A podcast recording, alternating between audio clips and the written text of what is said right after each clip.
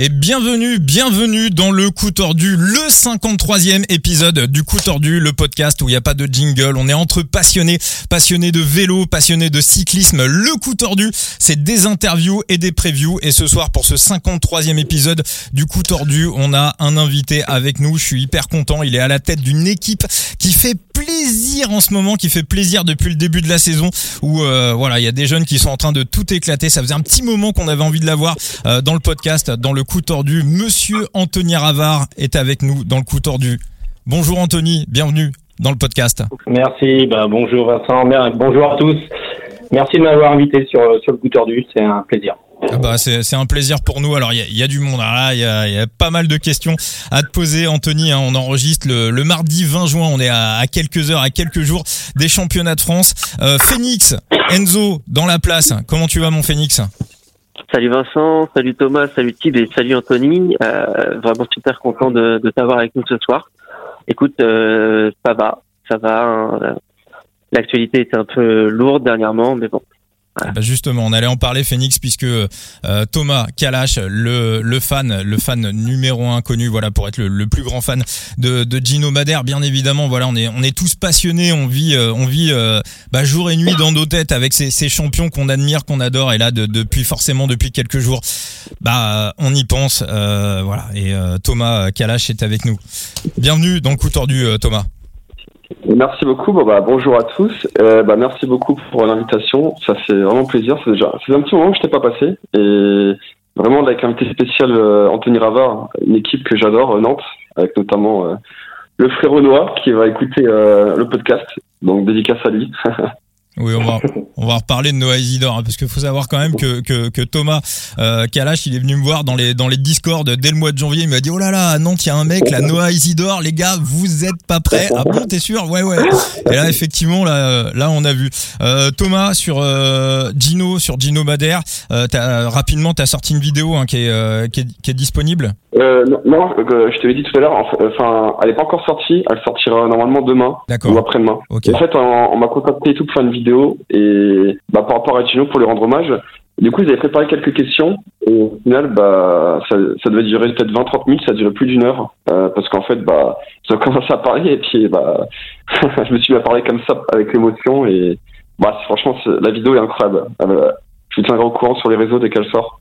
Parfait. Eh ben écoute, on, te suit un Kalash euh, sur euh, sur les réseaux sociaux, donc ça sera disponible d'ici d'ici quelques heures, d'ici quelques jours. Et puis Gino Bader, bien évidemment, on, en reparlera euh, dans le dans, dans le coup tordu, euh, voilà, parce que forcément c'est c'est quelqu'un qui, qui qui qui marque et qui aura marqué et qui va marquer l'histoire de de ce beau sport. Et puis la Tib aussi dans la place pour ce coup tordu. Comment tu vas, mon Thibaut? Bah moi, ça va très bien et je suis heureux d'être là ici parmi vous ce soir et surtout en présence d'Anthony Ravard. Eh bah oui, en présence d'Anthony Ravard, le big boss du CICU. Nantes Atlantique. Anthony, t'es où là en ce moment là? Es, Ça y est, là t'es arrivé dans le Nord pour préparer les championnats de France, c'est ça? C'est ça, c'est ça. Je suis déjà, je suis déjà dans le Nord, donc on est arrivé euh, en fin d'après-midi. Et demain, on va, on va tout simplement aller reconnaître euh, le, le, parcours du contre-la-montre parce qu'on a Maël Guégan qui sera, qui sera notre seul représentant du jeudi pour pour les championnats de France. Donc, euh, donc voilà. Après, c'est c'est pas forcément notre discipline de prédilection le, le contre-la-montre, donc on il était toujours important de, prendre le départ avec un coureur. Et puis c'est un coureur qui aime, qui affectionne quand même les, les échappées, donc qui aime bien être tout seul. Donc euh, c'est pour ça que que Mal a été sélectionné tout simplement. C'est ce qu'avait dit Louis-Pierre Frileux une fois sur Eurosport. Il avait dit Maël Guégan, il, est, il est allergique au peloton. Exactement, exactement. Non, c'est vrai que nous, il nous fait du bien et il, il, a, il va, il va toujours de l'avant. Et malheureusement, c'est que cette année, l'échappée qui va au bout, c'était euh, sur les boucles de la Mayenne. Et mmh. ce jour-là, il, il était pas bien. Il était pas bien. C'était un jour sans pour lui. Donc, euh, c'était vraiment, vraiment dommage pour lui. Mais euh, non, non. Après, il dégage une bonne image. Il il insuffle, euh, il insuffle exactement euh, nos valeurs euh, et donc et donc on est toujours ravi de, de voir Maël à l'avant et, et d'essayer de gagner en, en, en, sortant du peloton, ouais, en anticipant les, les débats. Alors justement, comment ça se découpe tes, tes effectifs pour euh, ces championnats de France? T'as euh, donc Maël qui, qui, qui, est sur le chrono. Après, est-ce que tu, tu peux mettre des coureurs sur les euh, sur les U23 ou c'est c'est tout sur la course élite de dimanche? Alors nous, les, comme ils sont tous professionnels, ils seront tous sur la course de, de dimanche. Après, oui, il y a, y a, certains coureurs qui, qui feront les championnats de France U23 début août. donc, donc non, mais là, pour en tout cas, pour, pour ce week-end, on, on aura huit coureurs français parce qu'on a on a Enzo Briand qui, qui est toujours pas revenu d'une blessure au genou et puis, euh, et puis on a aussi Nolan Maudo qui a fait une chute à l'entraînement, qui a eu une, une entorse acromio-claviculaire. Donc, euh, donc on a deux coureurs en moins euh, pour, pour ces championnats de France. D'accord. Et puis, puis aussi quelques coureurs, parce qu'on a l'impression que tous les coureurs de Nantes sont, sont français, mais, mais, mais pas du tout. On a euh, Ramsus qui est danois, Robin Plamondon, je crois, qui est blessé actuellement, qui est, qui est canadien, euh, Hubert Grigoski qui est, qui est, qui est polonais, euh, Lucas Bourgogne qui est, qui est, qui est, qui est américain. Euh, donc, euh, donc voilà, donc ça fait des, des coureurs un petit peu, un petit peu partout. pour la course de dimanche, tu la vois comment? On sait que tactiquement, donc on rappelle, hein, ça se déroule dans le nord de la France, 240 bornes, 4000 mètres de dénivelé, parcours très très exigeant. On imagine que la course va être focalisée sur euh, Julien Alaphilippe avec euh, peut-être la Cofidis et la Groupama qui vont essayer de jouer sur le nombre pour euh, le sortir du jeu. Toi, dans ton équipe, t'as quand même des gars qui ont la, qui la bonne jambe en ce moment, hein, Jordan Jegat et Yael Johaland, qui sortent d'un très très bon tour d'Occitanie. D'ailleurs, Yael qui est en progression permanente. voilà, c'est impressionnant.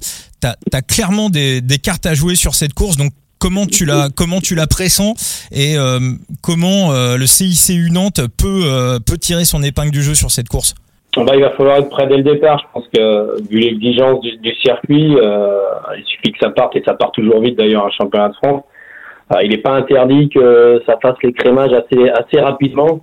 Donc bah, ça sera nos deux coureurs. je dirais même trois avec Noah Isidore. Je pense que Noah, s'il tient la bonne forme, c'est un parcours qui peut lui convenir aussi. Mais c'est vrai que ce qui va au départ pour être prudent et éviter de se faire piéger s'il y a un groupe de, de 20 25 coureurs comme il y a pu ça a pu se passer à la fois hier euh, il y a maintenant 4 ou 3 ans. Euh, il faudra être vigilant là-dessus parce que ça peut partir vite et c'est vrai qu'il est, il est sinueux. Euh, il y a le radar euh, aussi qui est hyper étroit. Euh, donc c'est des, des portions qui peuvent qui peuvent faire qu'il y a une grosse échappée qui part d'entrée et et en fonction de qui c'est qu'il y aura dedans, bah voilà, c'est qui c'est qui pourra rouler derrière et contrôler. Donc, euh, donc s'il y a des costauds à l'avant, euh, méfiance, méfiance. Et puis après, ça sera l'usure. Il est tellement dur le parcours que quoi qu'il arrive, hein, je pense que les favoris, il y a des grandes chances que ça soit un, favori qui s'impose quand même. Malgré tout, voilà, on est en France, on a vu euh, Tronet, on a vu Dimitri Champion. C'est aussi, je sais que toi, tu es un très très grand fan de foot. On voit aussi que en Coupe de France, la France, c'est quasiment le seul pays où on peut voir des équipes de troisième ou quatrième échelon euh, faire des parcours jusqu'en demi-finale, voire en finale. Euh, vu, vu, la forme de tes coureurs euh, à, l'heure qu'il est, voilà, je, pense assurément, tu, tu pars quand même avec une idée derrière la tête. Ah oui, oui, oui, non, mais on va pas y aller. c'est une course d'un jour, c'est un championnat de France. On a eu la chance de, de, vivre ces émotions avec Axel Mario et Pinal. Euh, il est clair que qu'au briefing, euh, on, on, fera tout pour pour pouvoir lever les bras. Après, on, sait qu'il y, y, a des favoris, mais c'est pas parce qu'il y a des favoris que, et que le circuit est extrêmement difficile qu'on on peut pas être dans, dans un grand jour. Euh, exactement comme Dimitri Champion, c'était à Saint-Brieuc. Euh, c'est vrai que ce jour-là, voilà, il était dans un grand jour et il avait gagné avec Bretagne Schuller. Euh, bien sûr que bien sûr qu'on a envie de rêver et que des coureurs comme Yael, s'il prend bien, bien le départ, c'est quelqu'un qui est, qui est extrêmement en forme actuellement et c'est pareil pour Jordan. Donc euh, euh c'est clair qu'on va jouer autour de, de ces deux-là avec avec Noah aussi, je pense qui qui, qui, peut qui peut performer sur ce genre de parcours. Donc il est clair qu'on ira quand même avec de l'ambition malgré malgré la rivalité et, et le parcours extrêmement difficile.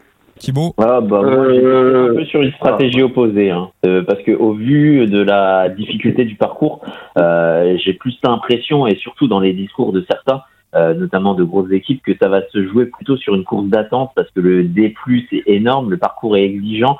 Donc, est-ce que en fait, ce serait pas non plus une occasion parfaite pour aller de l'avant, prendre un coup d'avance et bah, combler euh, ce désavantage numérique par rapport aux grosses équipes euh, World Tour, euh, c'est peut-être une interrogation et c'est peut-être aussi un bon plan, à mon avis, d'anticiper. Oui, oui, tout, tout, à fait. Il y a, nous, en tout cas, on, on aura pouvoir d'anticiper et souvent, nous, on anticipe les débats aussi parce que parce que quand on a des coureurs qui ne sont pas capables d'accompagner les meilleurs à la pédale, ben voilà, on, leur demande d'anticiper les débats et puis après ceux qui, qui se sentent capables et, et que l'on met dans, les meilleures dispositions avec les équipiers qui sont derrière, on, fait la course d'attente pour eux. Après, oui, ça va dépendre des briefings des équipes en fait. Euh, et c'est pour ça, si, si euh, je me souviens moi à, Boulogne quand c'était euh, Pierre Fédrigo qui avait gagné avec Bouygues Télécom, voilà, c'était hyper dur et la stratégie de l'équipe Bouygues, c'était de, durcir tout de suite la course pour tout de suite tout écrémer et, et que les costauds de, de, chez nous se retrouvent rapidement à l'avant. Et, et, donc ça va dépendre en fait des stratégies des équipes. Euh, les, les, les, grosses armadas euh, comme Groupama, FDJ, comme euh, comme Cofidis. Cofidis, ils sont chez eux, donc ils connaissent mmh. aussi. Ils ont été repérés plusieurs fois le parcours. Et, et, et je me souviens d'une interview de Cédric Vasseur qui disait que bah, il peut vite y avoir, ça peut vite être le bordel, quoi. Ça peut vite euh, exploser. Donc, euh, donc euh, ouais, les, deux stratégies peuvent s'entendre. Ça va dépendre de, ça va dépendre des briefings en fait, tout simplement. Bah moi justement, je vais un peu comme Tib, je verrais bien. moi, une, échappée de bonne chance d'aller au bout, je pense. C'est un beau groupe. Et bah, pourquoi pas mettre des coureurs de Nantes comme Noah Isidore ou Jordan Jega en échappée, je pense ça peut être une, de belles cartes. Oui, tout à fait, tout à fait. Après, Yael, en plus, il a, il a tout intérêt à aller devant parce que c'est pas celui qui frotte le plus pour nous. Donc, euh, bah, sur des circuits comme euh, comme celui de Cassel, il va falloir sans cesse euh, frotter pour garder sa place, pour éviter de, de se prendre les coups d'élastique à chaque fois dans la descente. La descente qui est, qui est quand même sinueuse, donc donc ça c'est forcément des, des, des choses qui que l'on va discuter avec Yael et qui font que qu'il est possible qu'il anticipe. Ouais, tout à fait, tout à fait, tout à fait. C'est c'est comme ça aussi qu'on qu'on met notre stratégie en place en fonction aussi de la typologie du, du parcours et et, et, et, du de notre coureur en fonction de ses capacités physiques, mais aussi euh, de de, de sa capacité à, à, frotter dans un peloton, etc., etc. Quoi. Parce que moi, je pensais beaucoup à Noah parce que sur le Tour de Réloir, et eh ben, c'est comme ça qu'il a gagné, en échappé de 28 coureurs. Et il a l'instinct d'attaquant et est très intelligent aussi en fin de course. On l'a vu, il a fait l'effort au bon moment et bah, il a gagné alors qu'il y avait enfin, 27 autres coureurs dans l'échappée, quoi. Il était tout seul de l'équipe, parce que Malguégan était en de patate. Et il avait plusieurs coureurs, enfin, il y a des coureurs de plusieurs équipes, comme Roubaix, Métropole, euh, non, Vendrissel, pardon, qui euh, se fait piéger, ils étaient quatre. Donc, euh, c'est pour ça que Noé Isidore, euh, enfin, pour moi, euh, en échappée, c'est vraiment le profil parfait, quoi, de ce qu'il a montré. Tout à fait, tout à fait. Dans un, dans un gros groupe, forcément. Noah, on a Noah, il a que 19 ans, mais c'est quelqu'un qui a déjà une, une intelligence incroyable il court déjà comme un vieux briscard, il sait faire l'effort au bon moment. Euh, euh, il a pu nous le faire voir nous cette année sur sur les plages vendéennes. Euh, pareil, il était tout seul de l'équipe et, il va s'imposer vraiment un vieux roublard alors qu'il a que 19 ans. Et, il a su le faire aussi pareil à l'Eure-et-Loire avec des équipes en surnombre. Donc, donc Noah, Noah sait parfaitement maîtriser son sujet quand, quand il arrive pour la gagne. Maintenant, il faudra, il, faudra que qu'on arrive à, prendre le, bon coup et puis euh, et puis faire en sorte qu'il aille euh, le plus loin possible et, en espérant que ça soit pour la victoire. Noah Isidore, il y a, énormément de, questions. Hein. Dès qu'on a dit qu'on te recevait dans le podcast, on a, eu pas mal de, messages. D'ailleurs, tu en as vu certains sur les réseaux sociaux. Est-ce que tu peux un petit peu nous, parler de lui? Comment tu l'as comment tu l'as découvert? Et euh, jusqu'où tu le vois jusqu'où tu le vois évoluer? Est-ce que voilà tu arrives un petit peu à cerner le le potentiel du, du garçon? Est-ce qu'on a voilà affaire à un, un vrai phénomène Ouais, bah déjà c'était le, le, meilleur français euh, l'année dernière hein, euh, et, tout simplement c'est que c'est que Noah, Noah, voulait euh, voulait rentrer dans une équipe continentale qui présentait un, beau programme de développement donc donc nous, ça a tout de suite matché là-dessus. Aussi, bah, il y avait le, le contact avec H2R, forcément, il sortait de, de H2R U19. Euh, et, et, donc c'est c'est comme ça que ça s'est fait. Donc on a on a on a un petit deal aussi avec euh, avec Vincent Lavenu et, et AG2R Citroën euh, pour le, le, préparer pour pour eux dans les dans les prochaines années. Euh, Noah est, c'est un coureur qui est joyeux, mais qui au premier abord est assez réservé. C'est un, c'est un mec qui est très intelligent. Il fait encore là, il fait des, des études. De, il a un, fait un bachelor de management du sport, donc euh, c'est quelqu'un qui est très bien dans sa tête, qui est très bien équilibré, qui qui est, qui très très facile à vivre dans un groupe. Et, euh, d'ailleurs, dès qu'il dès qu'il se sent bien dans un groupe, il n'hésite pas hésite pas à faire le pitre aussi. euh, Mais c'est un, c'est un super, un, un super, un super gamin et qui est pétri de talent. pétri de talent. Je ne sais pas jusqu'où il pourra aller, mais en tout cas pour l'instant il est très bien parti dès sa première année espoir bah, de, de gagner.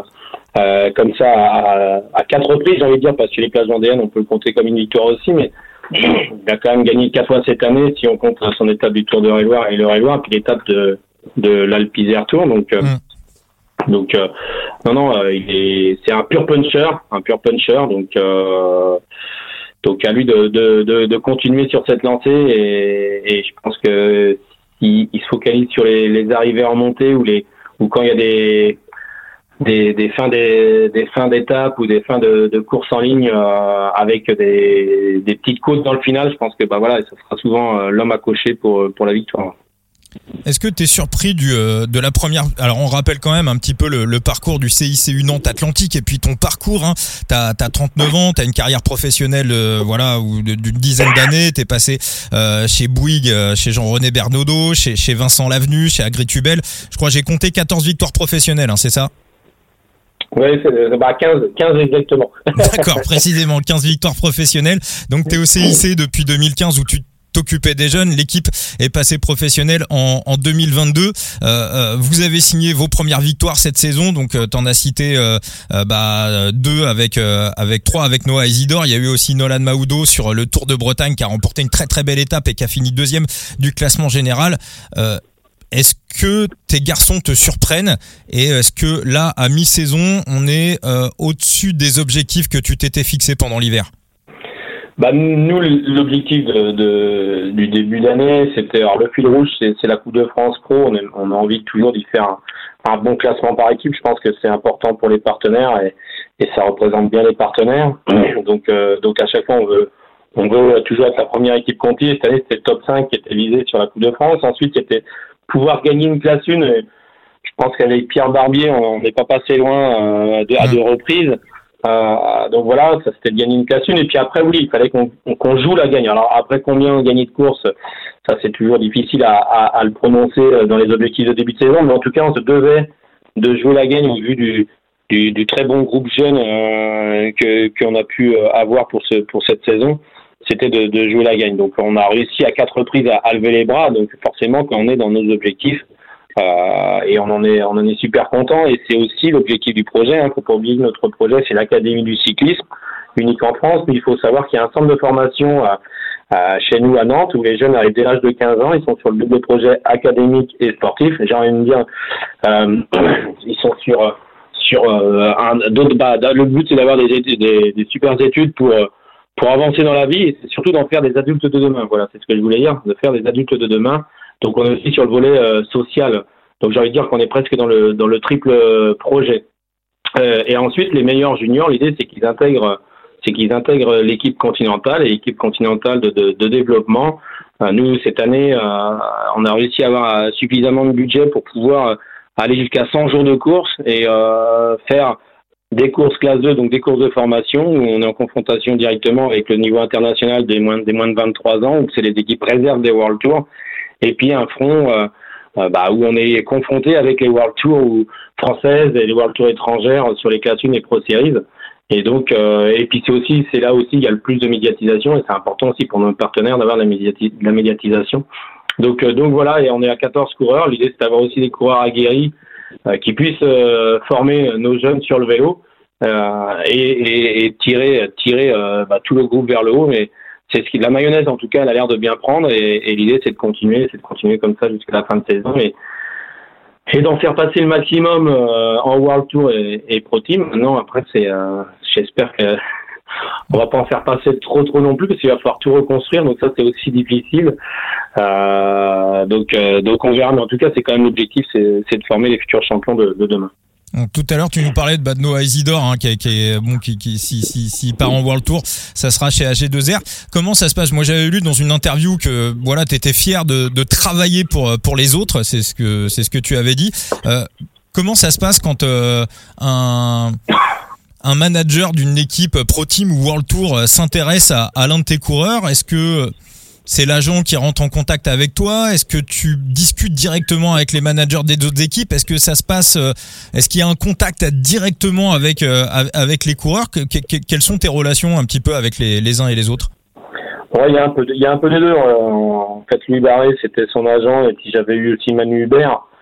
Euh, donc c'était comme ça que ça, s'était fait. Et, pour Axel Mario, c'était exclusivement son agent, même si j'avais eu Cyril Vasseur plus tard plus tard dans l'année. Mais, euh, mais voilà, nous, euh, moi, je connais tous les managers d'équipes françaises, euh, World Team et, Pro Team. ils connaissent, ils connaissent notre projet. Ils savent qu'on est là pour faire passer les coureurs au-dessus. Donc, ils n'hésitent pas à m'appeler, et à me solliciter. Et après, aujourd'hui, maintenant, il y a aussi beaucoup de coureurs qui ont des agents. Donc, c'est c'est aussi à leur agent de faire le, le travail.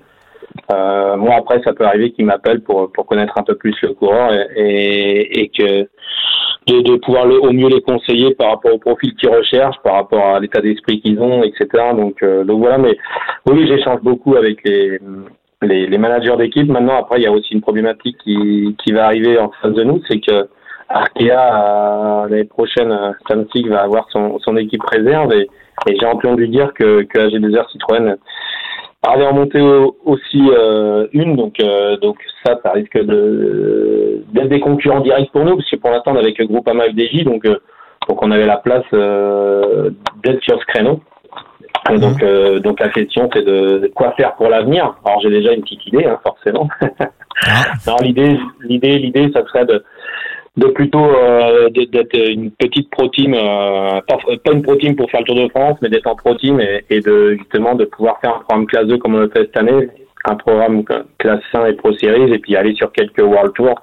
Je pense notamment au Grand Prix de Plouay, Paris-Roubaix et puis pourquoi pas si, euh, si l'équipe est assez solide et, en espérant avoir une sélection, euh, si on arrive à monter au-dessus, c'est c'est Paris-Nice, mais mais voilà, ça serait ça serait l'ambition, c'est de, de, de monter d'un échelon pour justement pour toujours avoir les, les, les futurs champions chez nous euh, et euh, et, euh, et de et de performer aussi à, à ce niveau-là puis d'aller sur les plus grandes courses donc mais c'est aussi moi je, je, suis nantais donc c'est aussi parce que je me rappelle de, du FC Nantes des années 90 95 avec les les locaux Wedek, Pedro, Sendoram euh, et c'était tous des, des coureurs issus du, du, du centre de formation du, du FC Nantes et il y avait le jeu à la nantaise, donc, euh, donc en fait je me suis inspiré tout simplement aussi de, de ce qui se faisait euh, au FC dans ces années-là.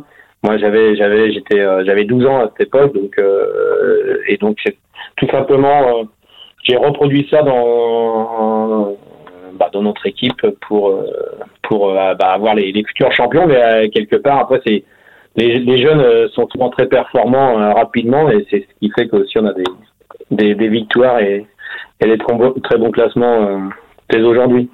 je me disais qu'il y avait du Jean-Claude Suodo derrière tout ça. Un petit peu de Giroud aussi, je trouve, dans le dans l'idée, dans l'état d'esprit du projet. Exactement, exactement. C'est vrai que là, j'ai Auxerre avec Giroud, c'était une équipe de jeunes et, et voilà, quand on, quand on met des choses en place avec des jeunes qui adhèrent tout de suite, euh, que qu'on leur parle de, de, du projet, des valeurs, euh, et ben souvent ça, ça adhère tout de suite. Il y a une équipe de copains qui ont envie d'aller de l'avant, ils sont prêts à sacrifier les uns les autres, et c'est ce qui fait que bah, qu'il y a des, succès derrière. Alors nous cette année ça, ça va bien, j'espère que ça, ça continuera par le, le passé, mais en tout cas voilà c'est c'est vraiment euh, ça notre projet, c'est travailler avec des jeunes avec de vraies valeurs et qu'ils aillent de l'avant et, et, et c'est comme ça que, que la mayonnaise prend bien et qu'il y a des résultats.